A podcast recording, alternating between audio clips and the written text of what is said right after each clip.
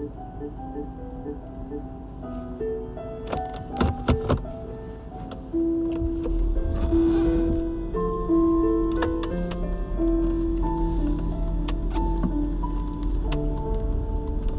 いどうもこんばんはでございます。2019年令和元年11月25日ですね。月曜日。もうすぐ12月というのに気温夜今7時ですね。17度とね。どうなっちゃってるんだろう、はい、暖かさでございますが。来週こそ寒くなる。来週こそ寒くなると言いながらずっと暖かいですね。ちょっと音楽がでかいですね。はい。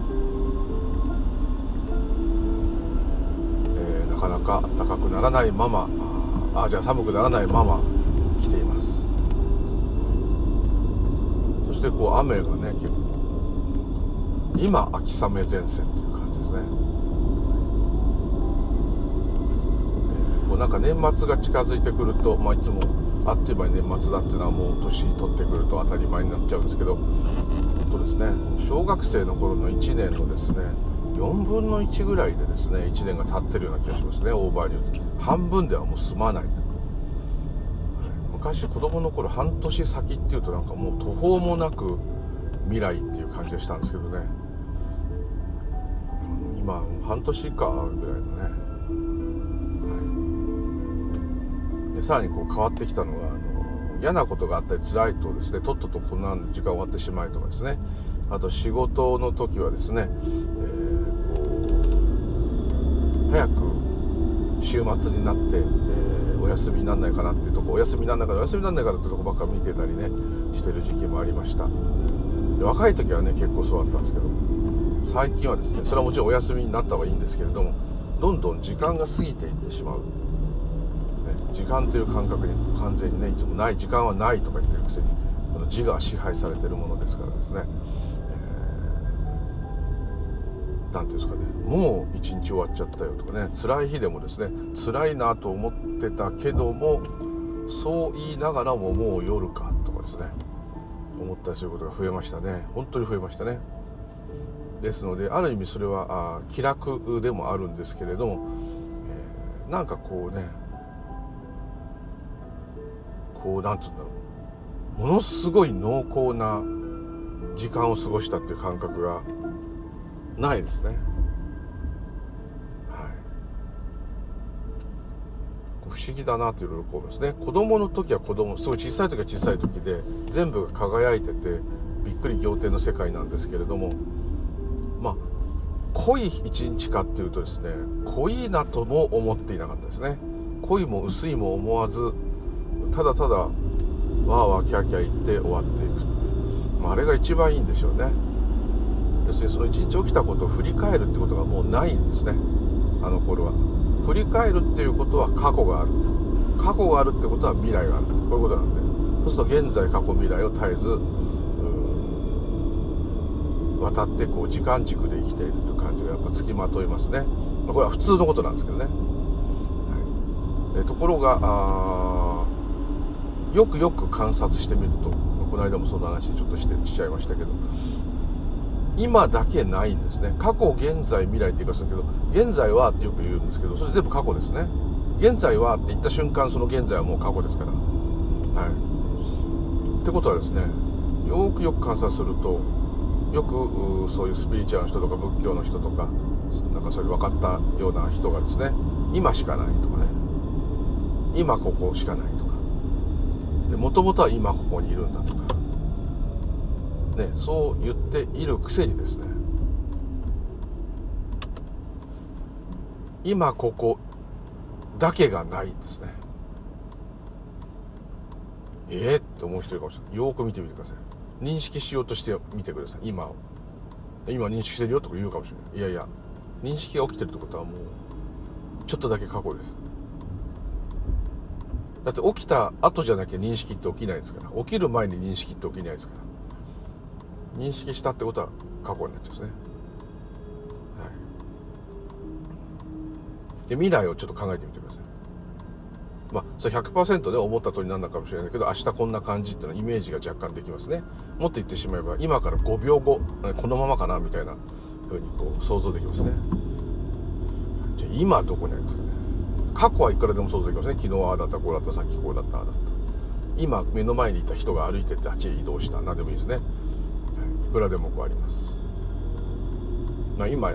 今って今言っちゃいましたけど、で今言っちゃいましたって今も今ではないですね、本当は。過去です。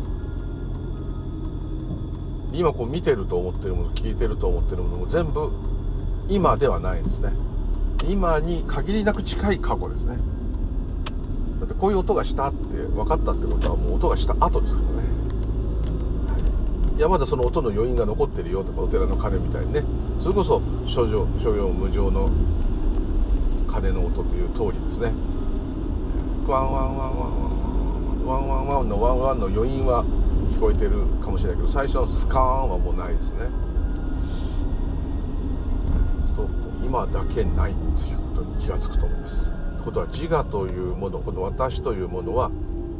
なんか自我っていうと悪い言葉に言いますね私というものは今を今にしか入れないのに今だけがわからない。私というのは認識する認識のことなんですね。認識するいろんなことを認識する感じる五感でいろんなことを感じる。その認識っていうこと自体がこの私という機能ですね。言い方を変えれば心というのもこれかもしれませんねなんか心というものが別にあるみたいですけどないと思いますね。これは五感のその認識のことだと思いますね。認識してそれをどうするかっていうのはもちろんそれが心なんであれば認識したことを、ま認識したっていうのはまず一つですね。それからそれを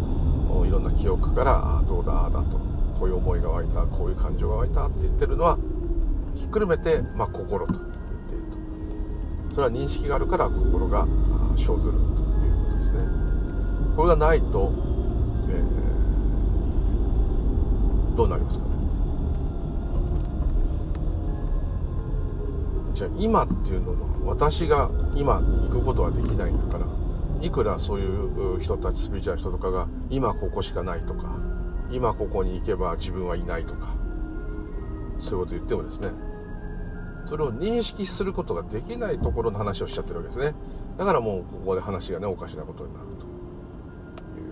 のが一つありますね。いきなりこういう話になっちゃいました。すいません。でちょっとまた話が全然違っちゃうんですけどもえー、この間空海のねお話をしたと思うんですけどもちょっと足りないところがあったなと思いました、まあ、一番大きな革命的なところは、えー、それまではですね人間というものは無限と言われる期間をの2倍って言ったかな、まあ、とにかくありえないぐらいっていう表現のことなんだと思いますね。数えることができないほど何兆年何経年っていう何兆回何経回って言った方がいいですかね。経経とかいう桁が出てきたらもうわけわかんないですけどぐらいですね。だから無限なぐらい、えー、修行しないとブッダにはなれないというふうに、えー、特に奈良仏教まではそう言われてたんですね。またもう慣れないから諦めて仏の力にお任せするっていうふうにこうなったんですね。そういうのもありますね。だから無理なんだと。でその時空海さんって言うんですよね。密教はですねその無理だっつってるのは兼業ですね。密教と反対語が兼業あまあ、あらわになっている教えって言い方ですね。この兼業って言い方はね密教側から言っているちょっとちょっと若干偉そうな表現ですね。要するにあらわになっている教えってことは秘密になってない教えってことの反対ですから一般向けの勉強する宗教っていうか仏教っていうか哲学って意味で言っちゃってて密教の方は本当に仏になるためのみたいなんですね。本当の仏の教え。だけどそれは複雑ですごく微妙なものなので秘密にしていると。まあこういう感じですね。そう簡単にこうポーンと教えられるもんじゃないよと、まあ、それイコール兼業を要するに奈良当時の奈良仏教ですね、まあ、華厳教は若干ですね空海を評価していましたけれどもあのを批判するようなちょっと言葉ととってもいいかもしれません。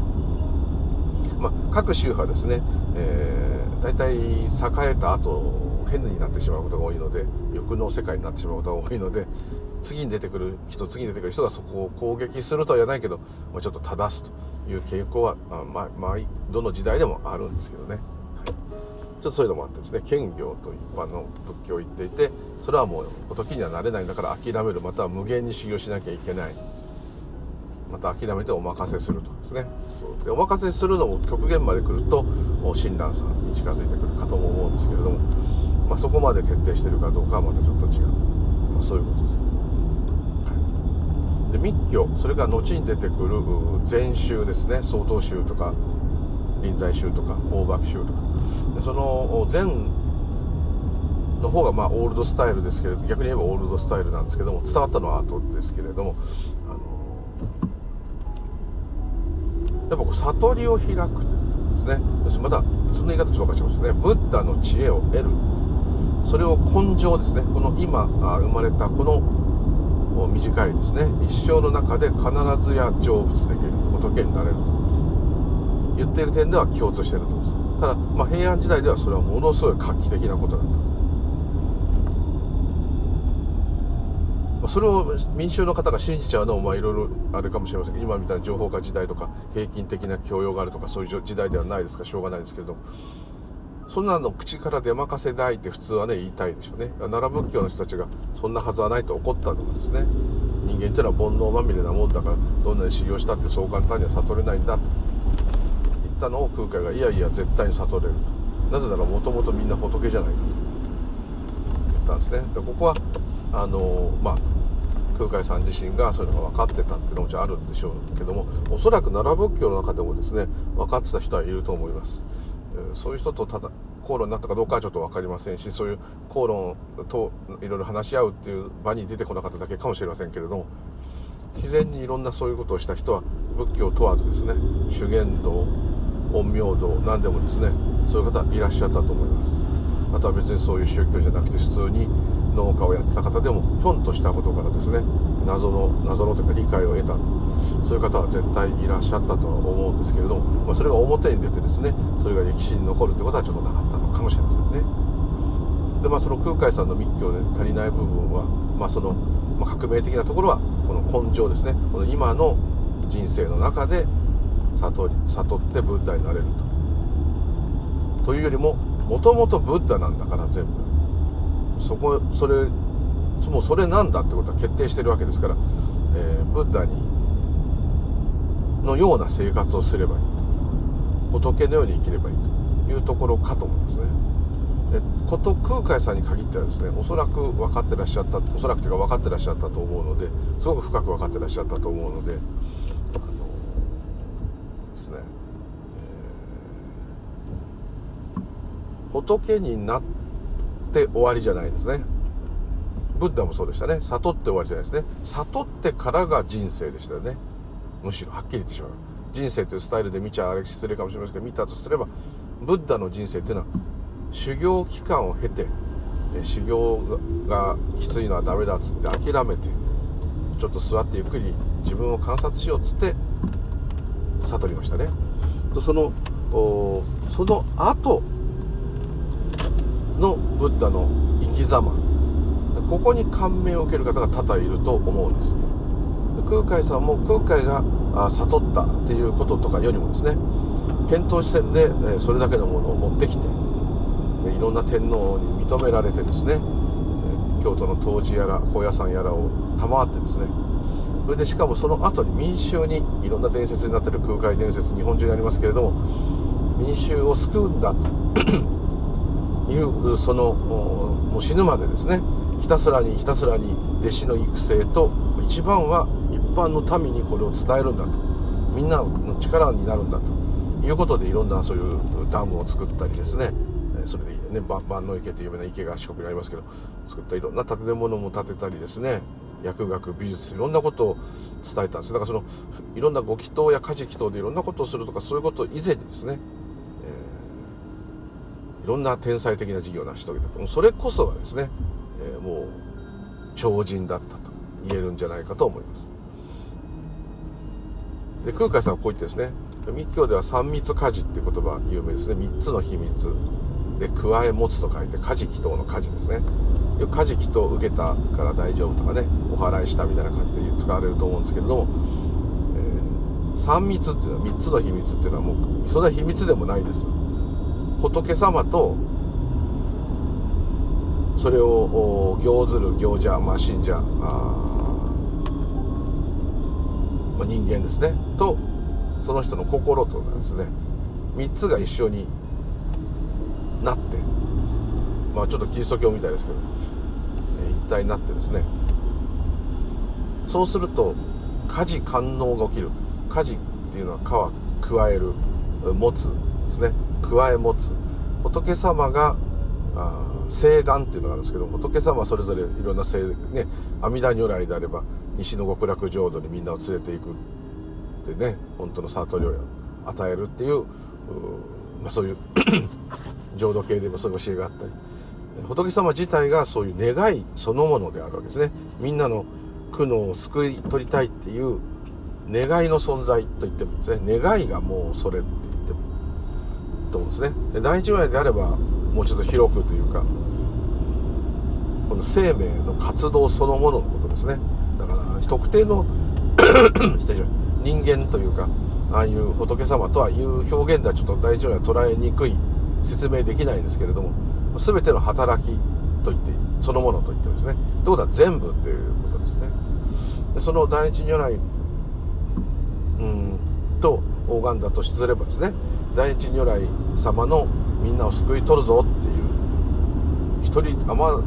余すことなくもう人間どころか全部ですねもうゴミまで全部ですね微生物まで全部 仏にしてやると。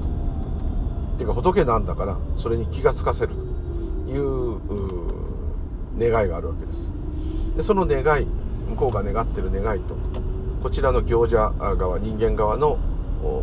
それを求めるある意味これは欲なんですね菩提心自分が仏の地を得たい自分が仏になりたいという欲ですね。欲でいいんですこの時は。そこも密教の秘密なんですね。欲はダメだって言ってるんですけど仏になりたい悟りたいだって欲じゃないかと。ブッダみたいになりたいって言ったら欲じゃないかと。ブッダみたいに偉い人として崇め立てられ、ま、崇め立て祭られたいってじゃなくてブッダの知恵を知りたいってことですね。でそれ探求の心だって欲じゃないかと言ってるわけです。密教ではそのよくご存知の方多いと性欲もですね。菩薩の境地ですから。それは快感がとかそういうことを言ってるんじゃなくてですね。そういう中にもですね宇宙の働きそのものがまさに現れてると。繁殖するってことは当然。説理それを汚いとか綺麗とかいうジャッジ自体がもう間違ってる。ということです。ね。別に仏の働きじゃないものはないと、まあ、言ってもいい。と全てが第一話ですかね。ある意味これワンネスの思想ですね。スピリチュアル風に言うと。でまあそういうものと。それを祈る行者と。そしてその行者の心と全部が一体になった時どれが仏で仏がどれでどれが行者でどれが仏なんでもなくなってくる。で仏様の真似をするためには因を結んだりする。んですね仏像と同じ格好をしろって極端に、まあ、ちょっと因は違う時ありますけれども、まあ、簡単に言えば仏様の格好をして仏様になりきるわけですね。よく真似をする宗教なんてね言われちゃう時なんですそうしてるうちにですねじゃあ仏様として生きていくにはどうしたらいいか。一般の人々を救うのが仏様の仕事。であれば人々に役に立つことをしていこうと、まあ、こういうのを実践していくうちにそのうち何にも自分が仏様になろうとかいいことをしようとかそういうことも一切合切離れてですねもう無意識にそういう活動をするようになる。これこそが、えー、もう菩薩道であり仏になる道である。そういうふうにだんだんいざなっていくというようなスタイルがあったと思います。ですからこれはあくまでももうブッダ悟った悟らないっていうよりはもう悟全員仏なんだからもうそのまま仏としてみんな生きてればいいんだと。そうすれば世の中はうまくいくよ。もう極端に言えば簡単に言えばそういうことだと思います。で真似をしているうちに真似が真似じゃなくなってですね自ら仏だったことを必ずや思い出すと。それは天地の力を借りるしかないと。自分天地の力は自分の中にありますよね。そういうちょっと極端に言うとそういうことなのかなというふうに思います。ちょっと密教の話また なっちまった。決して秘密ではないんですね。今聞くと秘密ではないんです。なんでかっていうと今は密教の経典だろうがですね曼荼羅だって一般公開されてますね。国宝だなんだっていろんな仏像あります。昔あれはですね特にあの金剛会大蔵会で一番有名なあの2つの曼荼羅はですね今なんてもうそこら中の本だろうが何だろうがねもうポスターだって何だった部屋にだって飾りますけど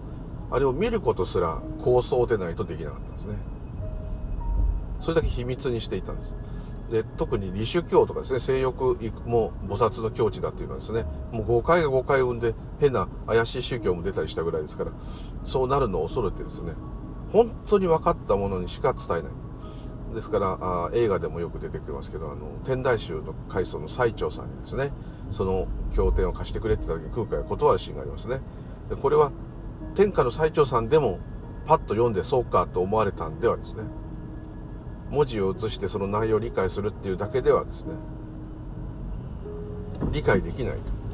と。そこで最澄さんがすごいのはではこの私に教えてくださいと。言ったんですね。で空海さんすごい人だと。一天台宗しかも国葬ですからね。国の僧侶である最澄さんがこの田舎坊主っちゃいけないまああれですけど空海の密教をですね学ぶために弟子にしてくれと一緒に言ったわけです、まあ、その部分においてだけですけれども。ところがですね、まあ、半年はかかるんじゃないかって空海が言ったんです。そしたら半年もねその本座を開けてられないと。では弟子である西条さんの甥っ子でね将来天台宗を継ぐ身である甥っ子をですね、えー、置いていくと。でこの人に甥っ子に全部叩き込んでくださいっつって置いていくんですね。それだけでも空海って驚きだったんですね。将来天台宗を継ぐべきしかも最澄さんの身内である甥っ子をですね。あの頃お坊さんみんな独身なんで自分の子供はいないですね。ですからその子をですね、えー、多宗派のですねしかも位がずっと低い空海その時は低かったんです。授けていくというのはですね。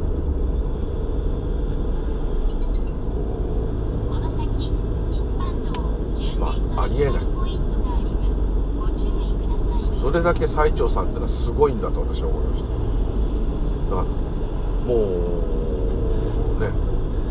で最澄さんから見た密教っていうのは仏教の中の広い教えの中の一つだったんですね。で空海はそれを知っていたんだけど空海にとって密教っていうのは全てですね。ですからそれを一部として一部の教勉強の中のが例えば何か大学であれば一つの学部の勉強みたいに思われたんでは空海さんとしては学ぶことができないだろう。と密教は全てなんですよってこう言ったんですね。そこでちょっとまあ意見が合わなくなっちゃって。てかまあ最長の立場として分かりますけどね。無理ですね。すごく最澄さんが空海さんがその一般の人に仏教を広めていることが羨ましくてですね。自分はすいろんな公務がいっぱいあるわけですからそれ忙しくてですね。なかなかそういうことができないことをものすごく悔やんだと言ってましたから。あの何ていうんですかね。でも立派な人だったんですね、はい、なんか映画だと空海の方がすごくて最澄さんの方がしたとは言わないけどちょっとそういう空海という映画ですからそうなっちゃうシーンが多いし真言宗のものばっかり読んでるとどうしてもそうなっちゃうで片や天台宗では空海からも一部経典を借りたりしてたっていうのはあるんですけど、えー、多くのねえー、天台宗から一番多くのお坊さん有名なお坊さん出てますからそういうのが出たっていうことを言ったりですね。だからちょっとこうお互いに本山として今の 今の人々でやってるとどうしてもそういう宣伝材料にいろいろなってですね。なんかあんまりいい感じはしないですね。ただまあお互いに交流があって経典を貸し借りし合う仲であったっていうのはすごいことですね、はい、もう歴史に残るような2人がそういうとしてたっていうのは本当にすごい瞬間だったと思いますけど。で密教の作法呪術がですね、うん。まあ、ヒンズー教の儀式にそっくりです、えー、だったり、まあ、まあそれだったりもするんですけれども、まあ、この兼ね合いについてはともかくとしてですね、えー、もうやり方とかそれはともかくとして、うん、一番のいいところは今の現世のこの生きている人たちがですねお参りに行くもうお寺と神社と区別つかないような感じになっちゃってるのは明治時代の廃物希釈の影響は抜群にあるのでしょうがないんですけれどもこう近所のですね普通のお寺っていうとなんとなく葬儀場？よっぽどその有名な東京のお庭が綺麗とか仏像がすごいとかいうとこじゃないともう本当にその町のいや田舎やどっかの村とかですねそういうところの菩提寺になっているだけであってなんとなくこうみんなに教えを広めるとかですね。仏教を伝えるっていう感じの役割はあんまりしてないと思うんですね。もしくはこう建物を見せたり仏像を見せたりする。のは基本。あとまあ写経をやったり座禅会やったりいろんなのありますけれども。あんまりこう仏教をみんなに伝えていくっていう講座はむしろ文化センターとかね。そういうところの方でやってるんじゃないかと。何々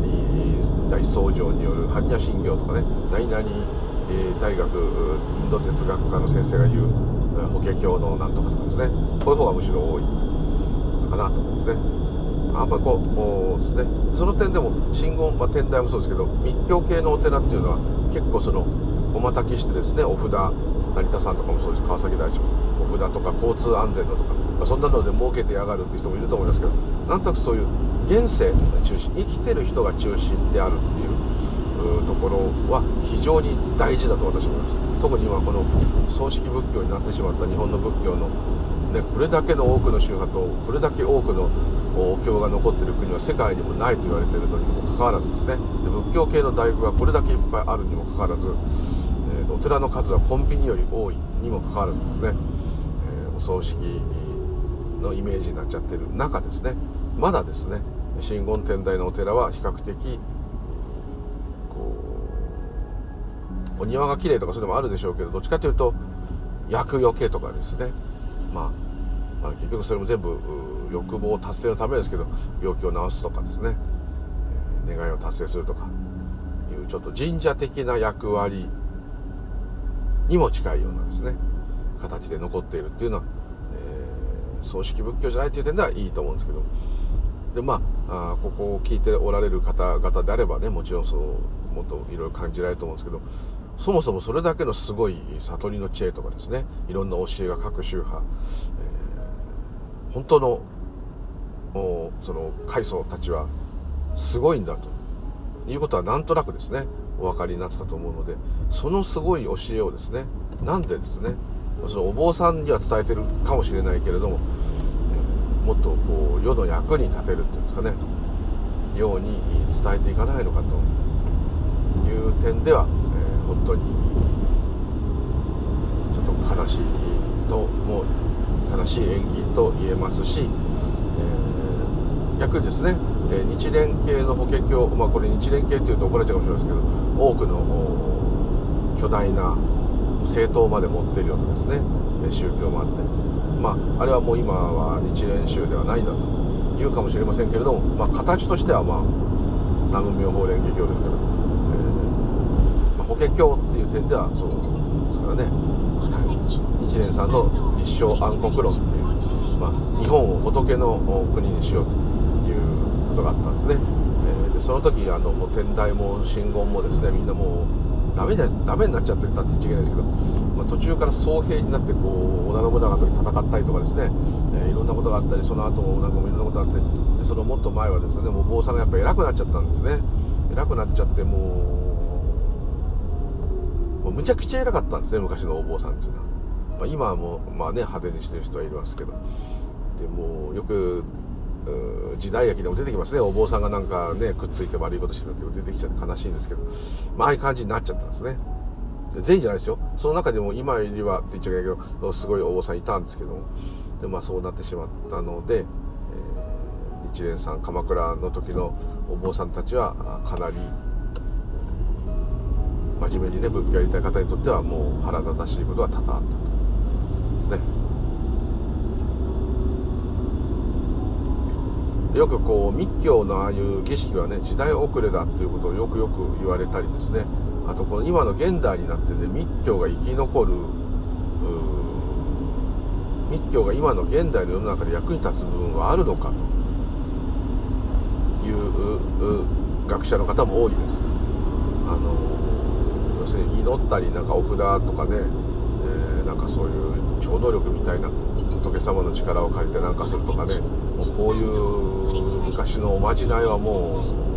ういいんじゃないかなと。それよりもね、え例えば座禅をしたりですね。また逆にこう極楽浄土を信じるっていう信心の方でですね行くそういう浄土系とかその方がまだ役に立つんじゃないかなやっぱ禅っていうのはですねそういう点ですやっぱすごいあのと思うのはいろんなそういう歌一つ言葉一つにしてもですね宗教っぽくないんですよね。宗教ではもはやないと言ってもいいかもしれない。ブッダ自体がまず宗教とは到底思えない。でブッダ自体がですね何かに対象物を拝むとかですね何かこう唱えるまあ唱えたりしたかもしれません。集中させるためにですね。そういう修行としての方法としてはいろんなことやったかもしれませんけれども。何かそういう何と言ったらいいですかね。儀式とかそういう決まりっていうのかな。何と言ったらいいんだろう。自分の他に何か超越した生命体もしくは知識が知ああるものがいてですね。それと何かこう要するに一般的に言う神様っていうんですかね。そういうものとこう何か感応し合ってどうかなるとかそういうことはね言ってないと思います。もう本当にこの自分の五感と自分の感覚とそしてこれそこからいろんなことが分かってくる本当のシャバのありさまと。そしてシャバとは裏にあるあって本質である無ですね。空。空というより無と言ってもそことの真実、えー、縁起と無我と無常と涅槃ですから、はい。まあ、縁起はシャバのことですけど。無常もシャバのことです。無我は本質ですよね。まあ全部本質なんですけど。涅槃弱樹はふるさとですね。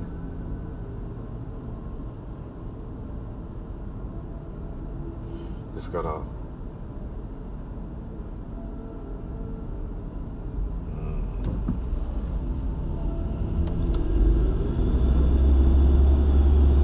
と言ったらいいんですかね。宗教とはちょっと言い難い。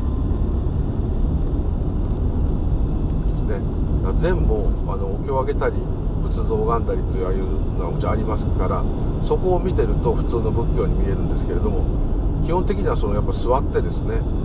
え座るだけが善じゃないんですけども作務をしたりいろんなことしてですね掃除したりそういうのも全部善なんですね。料理作ったり。全部に宇宙を宇宙をとかで言うと難しいやつ、まあ、自分が何やってるかっていうのにずっと気づいてますね。そのうちそれもどうでもよくなってった時にまあどうなるかをまあ置いといてですね。まあどうなるかとか、まあ、思わないに思えないようにするというかな極端に言うと。または頭をパンクさせる。考えでいっぱいにしてパンクさせる、ま、いろんなことさせますけどあのそういう点からするとですね、えー、座禅瞑想っていうのがまあ健康にもいいとかそういう点でも言えますし教えの節々の言葉一つ一つがこうちょっとこう社会の一般の生き様の中で役に立つような言葉もいっぱいあるでしょうしブッダもそういう人でしたよね。こういう時はこうしなさい子供がこうなった時はこうしなさいとかすごくまともな何ていうか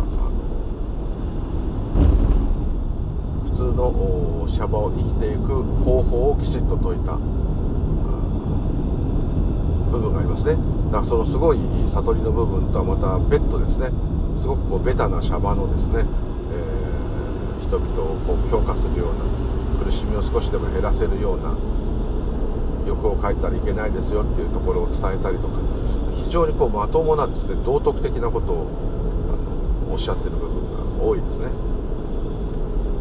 でこれは禅の中にも若干、えー、その禅の悟り関係というかその検証といってもいい。その絡みの部分の話はちょっとぶっ飛んでる話が多くてですね禅問答というぐらいで何言ってるか分かんないっていうぐらいですから、まあ、そうなっちゃうこともあるんですけどもそうじゃない一般のね生き様の中でもで禅はおそらくですねさっき私がちょっと意地悪に言った今だけがないっていう部分はですねもう考えないと思いますだけど今に生きろとですね。今って言ったって今なんかないじゃないですか。とりあえず殴られるかなと。今だと殴るといろいろ問題あるから殴るんだけどまあ怒鳴られると。ほんで、え要するにそういう理屈をこねたり喋ってる。ここ私の喋ってるこういうこととかも全部含めてですね。こういうのは全部いらないですね。自分で言ってておかしいんですけどいらないです。そぎ落としていくっていうこともいらないですね。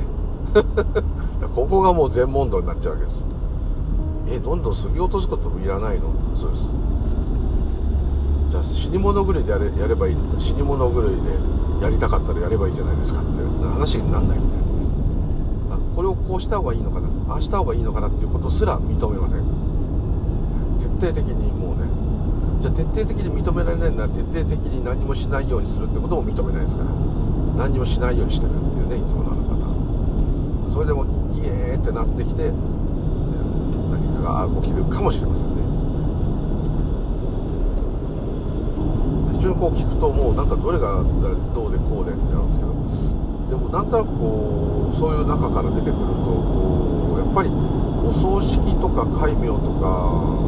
死んでからのことばかりになってるのが実際ででも本当はそれこそ根性でこの今そういうことが分かるっていう肉体や時間がたまたまちょっとでもある可能性がある状態でいるっていうこの時に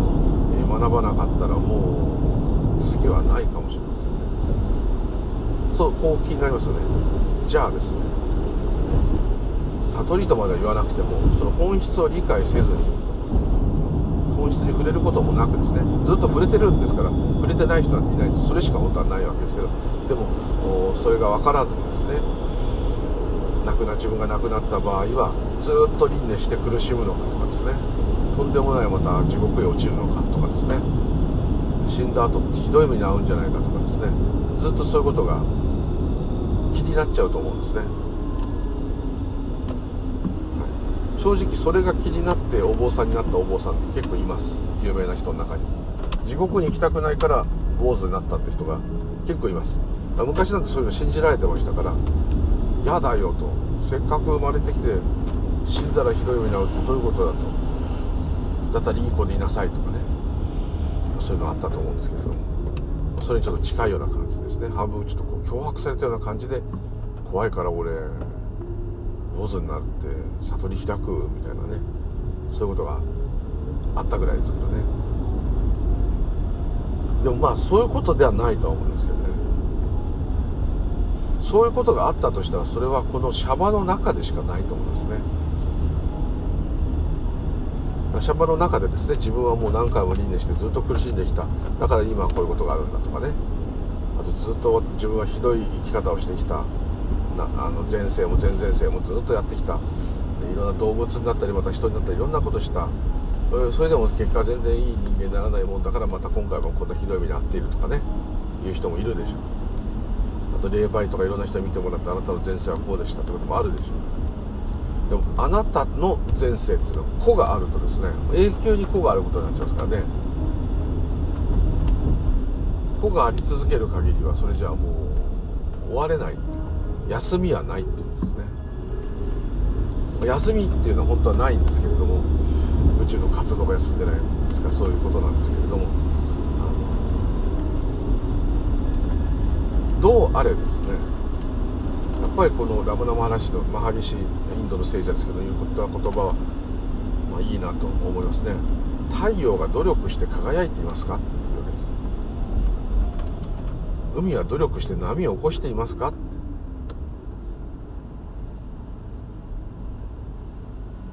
月は毎晩気合を入れて登ってますかこういうわけです。なんで人間だけ頑張ってると思うんですか？それは私というものがそのように判断してるだけなんじゃないですか？実際は努力なんかしてなくて全部自然に起きてるんじゃないですか、ね、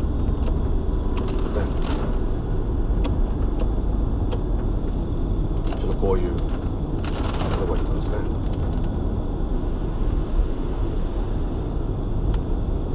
間にしか物語がないんだよっていうことを言ってるんですね。太陽でさえ気合い入れて輝いてないよ。ってよし今日も輝くぞ疲れてるけど頑張るぞなんてないんですね。太陽どころか持っていっちゃえば動植物もおそらくない。チンパンジーみたいに多少自我があると。判定された科学的に分かったのもいるけれども全く度合いは違いますね。人間だけですね。人間でも一部かもしれないですね。なんで生まれたんだろうとか。自分は何なんだろうとか。なんでこんな世界があるんだろうとか。誰でも立ち止まる時あると思うんですけどそれをずっと知らないと生きられないと言ってる人は少ないですよ。それはやっぱ変態なのかなとちょっと思います。動物なんて全く疑わないですね。自分がこんな風に生まれてきて参ったっていうのはいないですよ。毎回私が言うと植物もそうですけど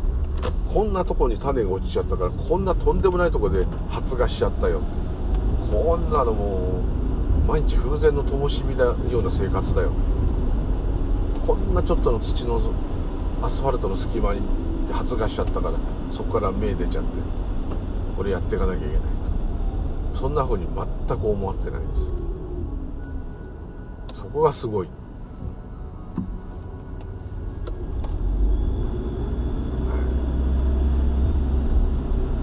人間はもう全部比較して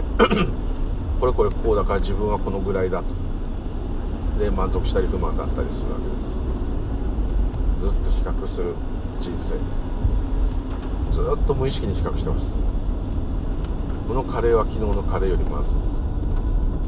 これそれでこの値段はおかしい。いやこの値段なら許そうとか。そんなもの一つでもああご飯の炊き方がいまいちだとか。それは犬だってですね嫌いなもの出たら嫌いってなります。ただでもそれそれだけなんですね。私はこれが嫌いです。嫌だなとはならない。嘘だっていう人がたまにいるんですね。それだけ全部に物語があると思い込んじゃってですね。人間の視線で全部ものを人間っていうか私という自我の視線で全てを判断しようとするんですね。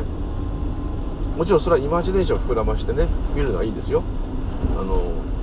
人形遊びするのも同じですよ。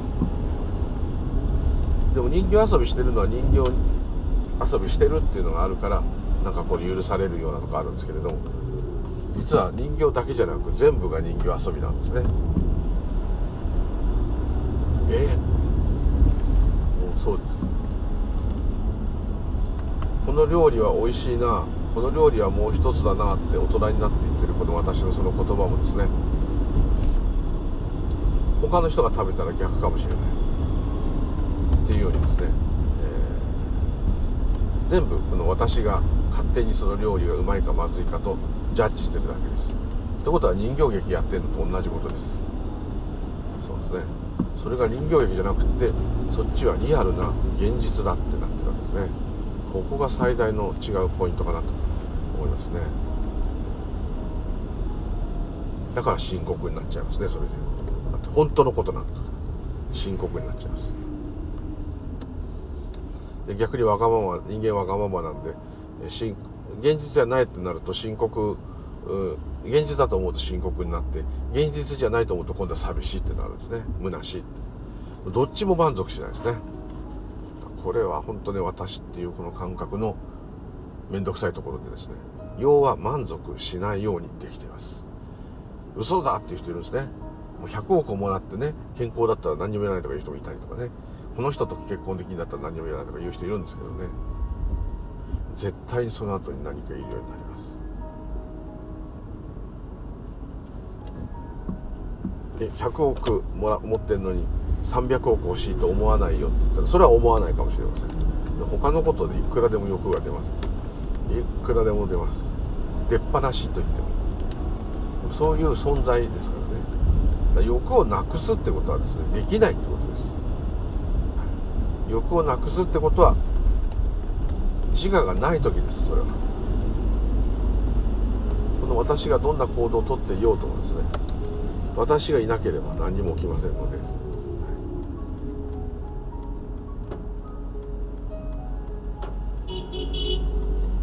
そういうことですね。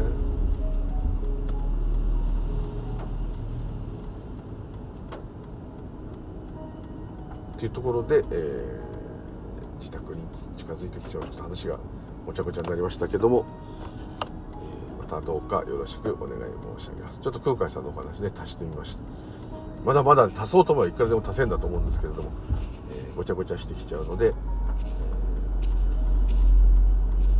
この辺で終わりたいと思います。どうもありがとうございました。またよろしくお願いします。無流理でございました。どうも失礼いたします。ありがとうございました。失礼します。